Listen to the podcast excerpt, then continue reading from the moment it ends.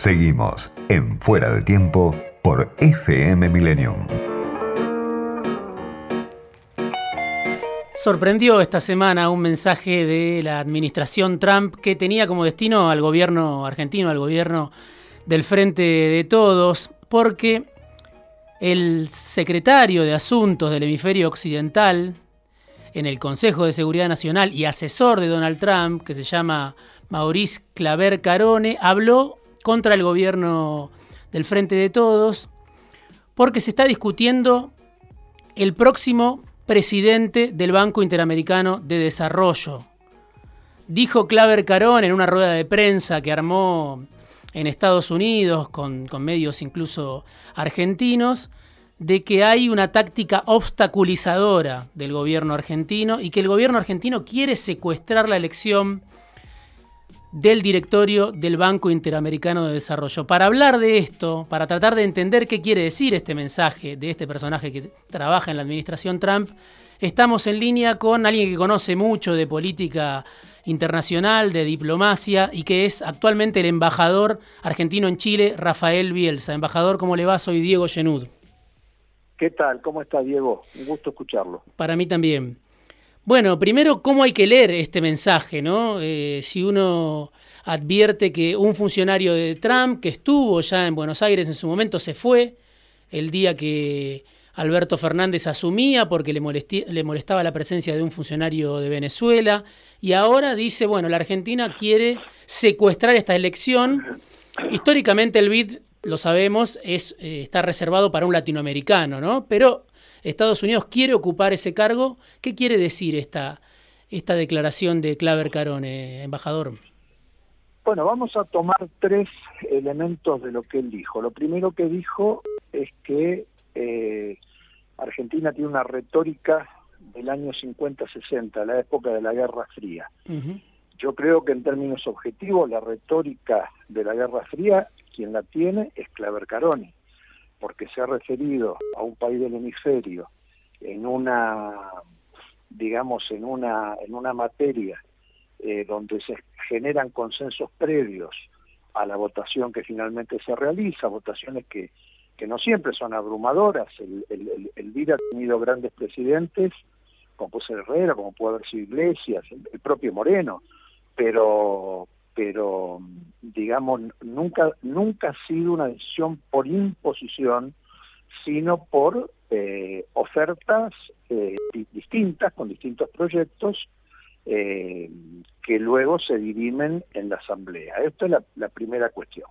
La segunda cuestión es que él hace una afirmación. Él dice que la táctica de Argentina es obstruccionista y de ninguna manera es una táctica obstruccionista porque Argentina tiene su candidato. Su candidato se llama Gustavo Vélez, eh, es un candidato que como todos los candidatos tiene el derecho de cualquiera a buscar consensos o adhesiones a su candidatura y las va consiguiendo, la de México, la de Chile, la de Costa Rica, la de la Unión Europea, que tiene una participación eh, en la decisión final, porque para el presidente no solo se cuentan los votos, sino también las participaciones accionarias en el capital aportado al banco. Entonces me parece que, y en tercer lugar, y esto me parece quizá lo más revelador de la actitud de Claver Carone, Claver Carone es una, una enfática reivindicación de su hispanidad, pero me parece que el discurso de amo y esclavo no es el discurso de un hispano, es, un, es el discurso de un eh, exponente de una mirada imperial sobre el hemisferio, porque no, no hay amos y esclavos en el hemisferio, en el, hemisferio hay países que se expresan y que, que, tienen libertad. Entonces, eh, la verdad que si quiso reivindicar eh, su hispanidad, estuvo lejos de lograrlo. Porque él es cubano-americano, ¿no? Es, cubano-americano. Él, es norteamericano de origen cubano. No nació en, Cuba, nació en Estados Unidos, habla perfectamente bien el español, pero piensa en norteamericano. Eh, eso es lo primero. Y es funcionario, ¿no? Además de Trump. Es funcionario de Trump en un área muy importante como el área de defensa. Luego, me parece que también, Diego, hay que remarcar lo que expresó el comité de campaña de Biden. Porque el comité de campaña de Biden dijo de él tres cosas. Primero que es un incompetente. En segundo lugar, dijo que es un que su sesgo ideológico es impropio para eh, gobernar un organismo multilateral de, financiamiento. Y en tercer lugar dijo que daba la sensación de ser una persona desesperada tratando de conseguir un trabajo antes de que el actual presidente de Estados Unidos, de, Estados Unidos deje, de tener el suyo. Y me parece que en una elección cerrada, como son todas las elecciones en Estados Unidos, eh, en, una, en una elección que donde puede ganar eh, Biden, no creo que sea el, el, momento más apropiado para elegir al presidente. Entonces, eh, llevar la, la, discusión a un terreno que no es racional y un terreno donde se ponen de manifiesto no las, las virtudes, sino precisamente los defectos de los candidatos, yo lo considero muy desafortunado. Embajador, dos preguntas le quiero hacer sobre eso. Por, por un lado, las, las, adhesiones que tuvo Claver Carone y Estados Unidos, gran parte de, América Latina, ¿no? Que sorprende. Y por otro lado, las adhesiones que está también consiguiendo en este momento la postulación de Gustavo Vélez, entre ellas la de Chile. Las dos cosas me sorprenden a mí en lo particular. Por un lado, que tenga tanta adhesión un candidato de Trump para un sillón que está destinado desde hace 60 años a un latinoamericano. Y por otro lado, que Chile se haya plegado y por eso también la importancia de su testimonio, no solo ex canciller, sino ahora embajador en Chile, que Chile esté, el Chile de Sebastián Piñeira, esté alineando filas o juntando fuerzas con la Argentina de Alberto Fernández, ¿no? Bueno, a ver, respecto a la primera pregunta, usted sabe que las adhesiones tienen oleadas. Entonces hubo una primera oleada. Vamos a ver después de la primera oleada cuántas adhesiones permanecen, sobre todo había, había cuenta del desempeño en estos primeros metros de carrera de Claver Carone. No creo que, que ninguno de los países que adhirieron a la candidatura de, de Claver al principio, que efectivamente fueron muchos, eh, se hayan sentido contentos con la lección de la lección de autoritarismo que nos dio en sus manifestaciones Claver. Y le quiero recordar una cosa, Claver no, el, peor problema no fue que se retirara de la asunción de Alberto. El peor problema fue la, falta de modales con las que se retiró. Literalmente dio al representante de Venezuela y se mandó a mudar. Entonces, yo digo, una cosa es cuando uno se representa y otra cosa cuando uno representa a su país. Él vino representando a su país, era funcionario de más alto rango. Entonces, eh, realmente, eh, eh, en primer lugar, Estados Unidos estaba súper representado en la asunción del presidente Alberto Fernández, porque lo mandó a Claver Carone. Y en segundo lugar, precisamente él se manda a mudar como si se tratara una fiesta de 15 años y de nada menos que la asunción de un presidente democrático. Entonces, eh, eh, eh, ya, ya, ya hay antecedentes sobre ese temperamento. Y la, segunda pregunta que usted que me hace, que me parece también muy pertinente, este tipo de, de, búsqueda de consensos no, no es de un día para el otro. Es una, una tarea compleja que se hace país por país. usted puede, si tiene eh, digamos, el, el, predominio bélico que tiene Estados Unidos, usted puede conseguir una gran adhesión en el, primer momento, pero luego las cosas se discuten, se habla con los cancilleres, se habla con los gobernadores ante el banco, ante el BID, se habla con los representantes eh, locales de quienes en el BID siguen los, los mandatos que le dan las autoridades políticas.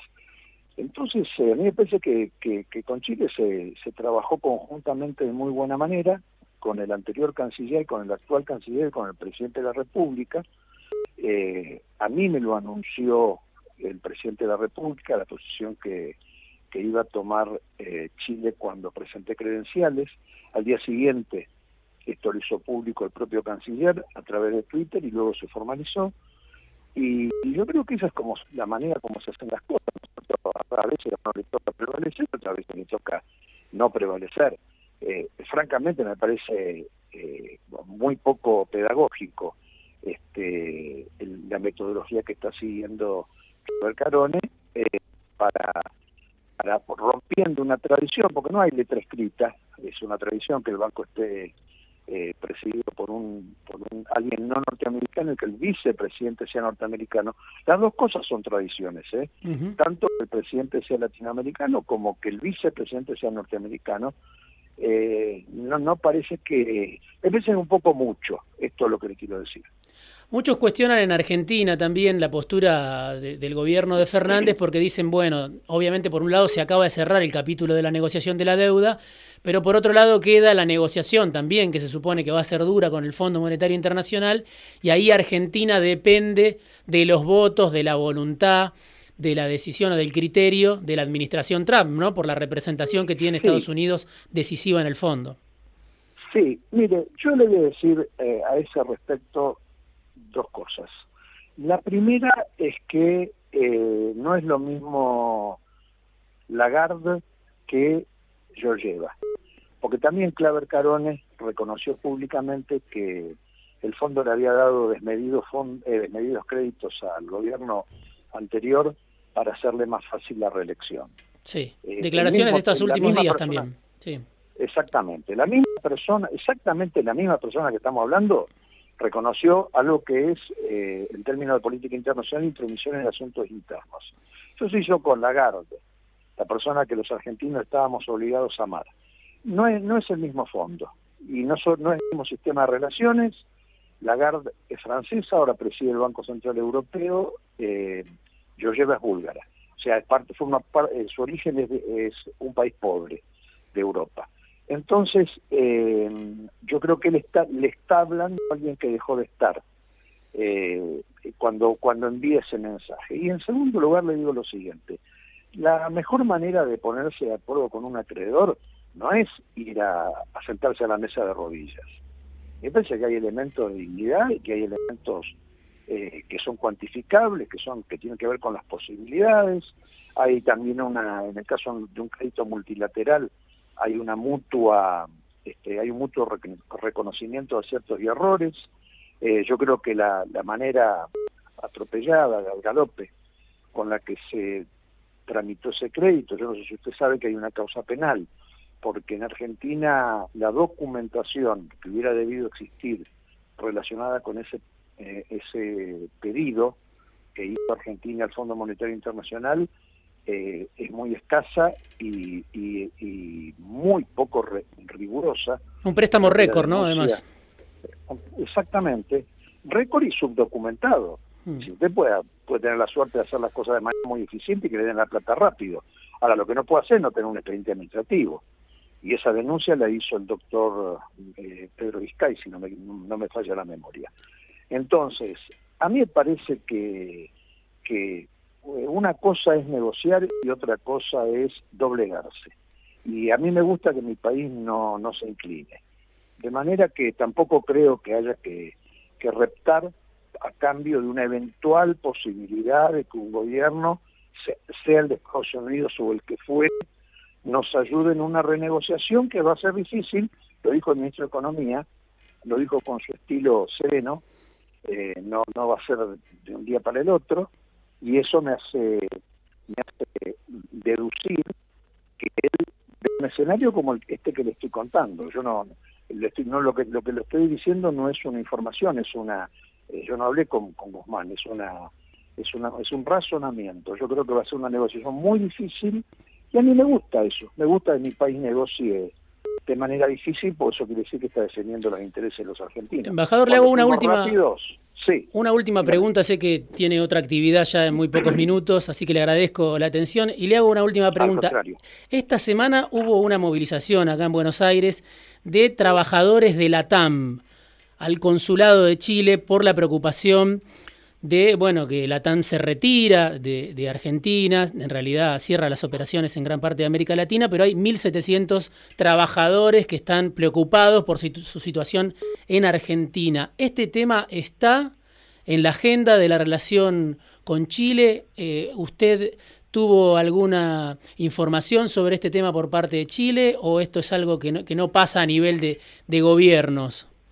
No, eh, la TAM es una empresa privada que tiene relación con sus empleados, de, que están normadas por el derecho laboral argentino. Por lo tanto, las cuitas de la TAM con, con las personas que dejó en la calle las tendrá que resolver la TAM en Argentina. Yo hasta ahora no recibí ningún pedido ni de mi superior, que es el, canciller o el presidente, ni tampoco el ministro de Trabajo, encomendándome ninguna, ninguna gestión por la TAM, por la cuestión la TAM ante las autoridades chilenas, ni las autoridades chilenas me, me mencionaban el caso nunca. Está claro. Embajador Rafael Bielsa, ex canciller de la Argentina, le agradezco mucho estos minutos en Fuera de Tiempo. Al contrario, Diego, ha sido un gusto como siempre, a su disposición.